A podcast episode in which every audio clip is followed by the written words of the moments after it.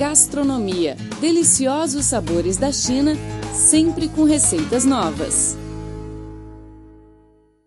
Olá, amigos, tudo bem? Seja bem-vindo a mais uma edição do programa Gastronomia. Sou a Rosana Zhao e estou muito contente para compartilhar neste espaço a cultura gastronômica e as receitas mais deliciosas da China e mundial. Está ao meu lado no estúdio a nossa amiga brasileira Fernanda Vendland. Olá, Fernanda. Olá, Rosana, tudo bom? Tudo bem. Então, hoje o nosso programa vai ser bem informativo. Nós vamos falar sobre vinho e champanhe. O vinho e o champanhe são bebidas que nós brasileiros adoramos. Vocês uh, bebem bastante vinho, Rosana, aqui na China? Você tem esse costume de beber vinho e champanhe? Sim, eu pessoalmente não bebo muito, mas gosto de beber vinho. Hum, acho beber um copo de vinho antes de dormir na noite é, faz muito bem à saúde, né? É, isso é verdade. Dizem que um copo de vinho por dia faz realmente uhum. muito bem à saúde, né? Sim. Eu também gosto bastante. Então, nós vamos introduzir o nosso programa com o tema vinho. O que é um bom vinho? Bom, gente, essa história do que, é, do que é um bom vinho é muito relativo. Primeiramente, o bom vinho é aquele que você gosta. Não importa se ele é conceituado ou não. O importante é que o bom vinho para você é aquele que te agrada, que combina com o seu gosto. Ou seja, o bom vinho é aquele que você gosta, que está de acordo com o seu paladar. E o vinho é essencialmente uma fruta fermentada líquida. Para se fazer o vinho é necessário uma quantidade de uvas maduras que são colhidas nas videiras. E também é possível acrescentar a framboesa ou qualquer outra fruta para que o vinho fique com o sabor diferenciado mas a maioria dos vinhos são todo feito de 99% de uvas. Depois das uvas colhidas, elas devem ser colocadas em um recipiente e devem ser amassadas para que saia todo o seu líquido. Depois que as uvas são amassadas, as leveduras entram em contato com o açúcar do suco da uva e então gradativamente esse açúcar se transforma em álcool. E assim percebemos que quanto quanto mais açúcar as uvas tiveram e mais álcool terá seu vinho. Esse processo todo que a Rosana explicou se chama fermentação. Com isso, percebemos que a fermentação é um processo totalmente natural. A única coisa que precisamos fazer é colocar as uvas em um recipiente. Então, o processo de fermentação acontece naturalmente. Hoje, os grandes fabricantes de vinho têm vários truques, o que faz com que os vinhos nunca tenham o mesmo sabor. Um detalhe importante é que tudo influencia no sabor do vinho. O material do recipiente, escolhido, por exemplo, é um detalhe. O tempo de fermentação, que pode durar de três é, dias até três meses. A região, o tipo do solo, isso tudo são fatores que vão dar o sabor ao seu vinho. E lembrando novamente o que a Rosana falou: quanto mais doce for a uva do o suco da uva do seu vinho, é mais teor alcoólico terá o seu vinho. Ou seja, quanto mais for doce a uva, mais teor alcoólico será o seu vinho.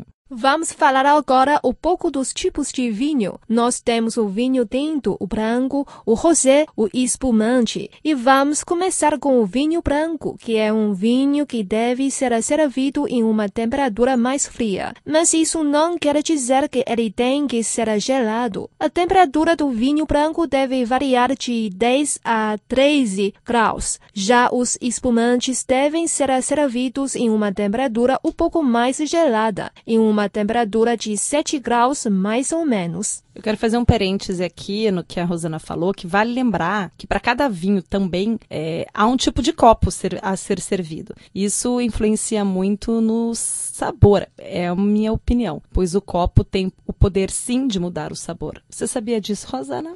Não sei muito.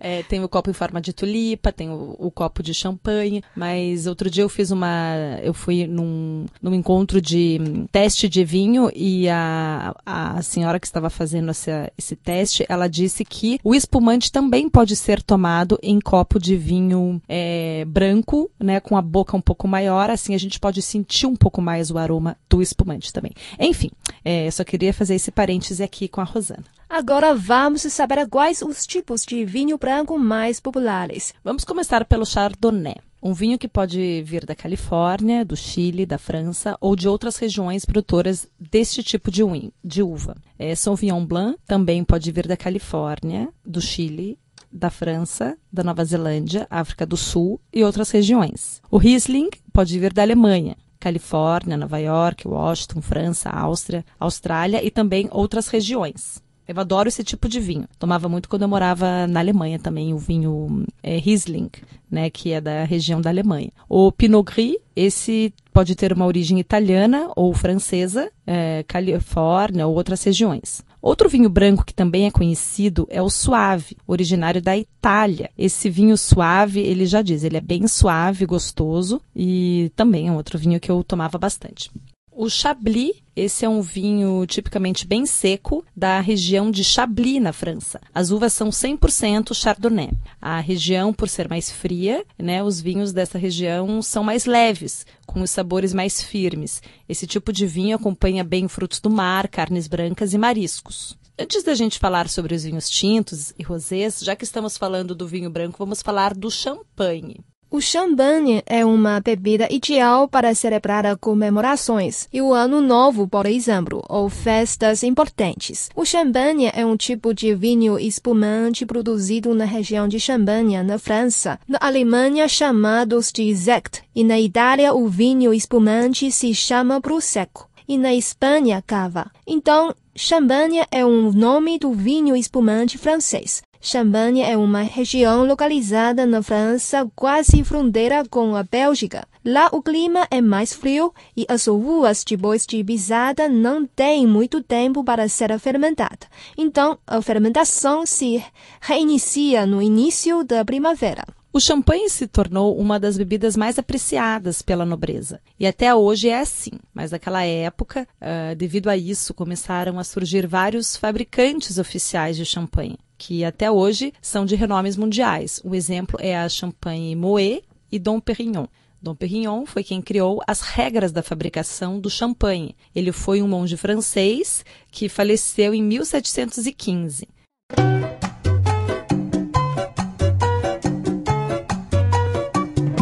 Nós temos o champanhe extra brut, que é um e tem o brut, esses tipos são champanhes secos, né? O Brut é um champanhe seco e o extra seco é um champanhe que é regularmente seco. O seco, o aroma deste champanhe é levemente doce. Então, nós temos o Brut, o extra seco e o seco. O seco é levemente doce, não doce, mas assim ele é mais adocicado do que o extra seco e o brut. O demi seco também pode ser chamado de semi-seco, né? Ele é regularmente doce. E temos também o doce, que é um champanhe extremamente doce. Então, nós temos esses vários tipos de champanhe. E Fernanda, desses tipos de champanhe, qual que você gosta mais? Então, eu na verdade gosto de todos os tipos de champanhe, mas o que eu mais gosto é do seco bem gelado. É, tem que ser um champanhe seco, brute assim, mais gelado que 7 graus. Eu sei que geralmente recomendam 7 graus, mas eu gosto bem gelado. E você, você gosta de tomar champanhe? Rosana, você já tomou? Você tem esse costume ou não? Eu tomo, mas não é não é de costume. Não é de costume, Não né? bebo muito. e agora vamos falar sobre o vinho tinto. O vinho tinto, como já disse, o próprio nome é tinto de uma cor avermelhada. Eles podem ter várias tonalidades. As uvas usadas para a produção do vinho tinto são uvas de cor vermelha ou azulada. Os vinhos tintos têm vários estilos. Isso depende de como os fabricantes deixam o suco em contato com as cascas por um longo período. Se o fabricante tira o suco das cascas mais cedo, isso irá deixar seu vinho mais suave. Os estilos de vinho que podemos ver são tintos, suaves e frutados. Estes vinhos não são tão encorpados. Eles têm um sabor de fruta. Um exemplo deste vinho é o Bajulé, um vinho relativamente mais em conta. Ou seja, ele não é tão caro, é um vinho bem que dá para para comprar, assim. E os vinhos tintos e meio encorpados, com sabores não muito frutados, são os vinhos da região de Bordeaux e alguns italianos. Os vinhos aromáticos são vinhos bem saborosos e frutados. É o caso do Malbec da França ou da Argentina.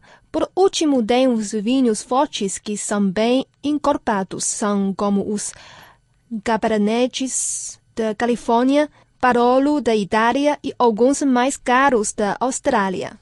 Você acabou de citar aqui, Rosana, para gente os mais fortes, que são os meus preferidos.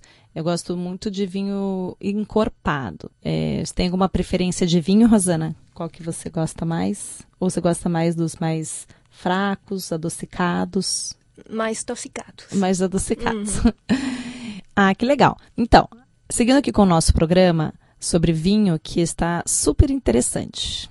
Vamos falar agora um pouco sobre as características de alguns vinhos. Eu vou começar falando do meu preferido, que é o Cabernet Sauvignon. Esse tipo de uva é uma uva nobre que nasce em quase todos os tipos de clima. Esse tipo de vinho é mais encorpado. O aroma do Cabernet Sauvignon lembra cassis. Esse tipo de vinho também pode ser encontrado em diversos tipos de preço. Então, se vocês quiserem comprar um vinho mais em conta, Cabernet Sauvignon, é, também é possível. Os mais baratos geralmente vão ser os mais frutados. Na Austrália, os produtores deste vinho têm o costume de misturar o Cabernet com o Shiraz, que é um outro tipo de vinho que a gente vai saber um pouco mais ali para frente. O Merlot, esse é um vinho que me agrada bastante. Ele é encorpado também, com uma graduação alcoólica alta. O aroma desse vinho pode puxar para a ameixa e às vezes para o chocolate. Tá aí o motivo que eu gosto bastante também deste vinho, né? Que o assim puxa um, puxa um pouco para o chocolate, não é sempre, mas às vezes eu imagino que pode ser, ser um aroma de chocolate também. A uva Merlot é uma uva bem cultivada na região de Bordeaux, mas também não podemos esquecer que essa uva tem uma grande importância na Califórnia, na Itália e no Chile, não é só em Bordeaux. O Cabernet Sauvignon é um vinho que não dá muito trabalho para o produtor, enquanto o Pinot Noir esse já é considerado é, mais complicado para a fabricação. O Pinot Noir é um vinho mais leve, em termos de cor e comparação ao Cabernet Sauvignon e o Merlot também. Ele tem uma graduação alcoólica relativamente alta, né, um valor, uma graduação de acidez também alta. E o aroma deste vinho pode ser é, bastante frutado. Geralmente é uma mistura de frutas silvestres. Né? O aroma, o, o, cheiro desse vinho lembra assim frutas silvestres. Esses vinhos mais amadeirados e terrosos também. Eles podem ser amadeirados e terrosos. Isso depende também como a uva é cultivada. Né? Então, assim, todo tipo de vinho depende de como a uva é cultivada, do tipo de solo, então tudo é bem relativo. O Pinot Noir geralmente é misturado com outras uvas, né? É uma das características dele. O Shiraz as uvas Shiraz produzem vinhos de cores fortes. Seu sabor pode lembrar carnes silvestres, pimenta preta, e para aqueles que não apreciam esse tipo de vinho, dizem até que o seu aroma pode lembrar uma borracha queimada. Isso são assim, né, tipo, histórias que a gente escuta falar. É isso aí, gente. O nosso tempo está quase acabando aqui no programa, mas eu gostaria de falar rapidinho sobre o vinho Tempranilho, né, que é uma uva que vem da Espanha e a graduação alcoólica é baixa. E é, da, é uma região, essa uva, ela é, regiada, é cultivada na região de Rioja, na Espanha. Grande parte do sabor desta uva é perdida de, devido ao longo tempo de envelhecimento em madeira. E esse é um dos vinhos mais tradicionais da Espanha e acompanha muito bem uma carne também. Então, o tempranilho é, uma, é um vinho que combina com carnes, com churrasco, né, com carnes silvestres também. É bem indicado para esse tipo de comida. E para concluir o nosso programa sobre vinhos, vamos falar sobre o vinho rosé. E como o próprio nome já disse, os vinhos rosés são cor de rosa e eles são feitos com uma uva tinta, mas eles mudam de cor porque o suco das uvas brancas fica apenas pouco tempo em contato com a casca e este período é quando as cascas se mesclam. O vinho rosé também é um vinho que se toma frio. Muitos deles podem até ser adocicados, mas também há muitos bons vinhos rosés que vêm da Europa e Estados Unidos que são secos e uma delícia.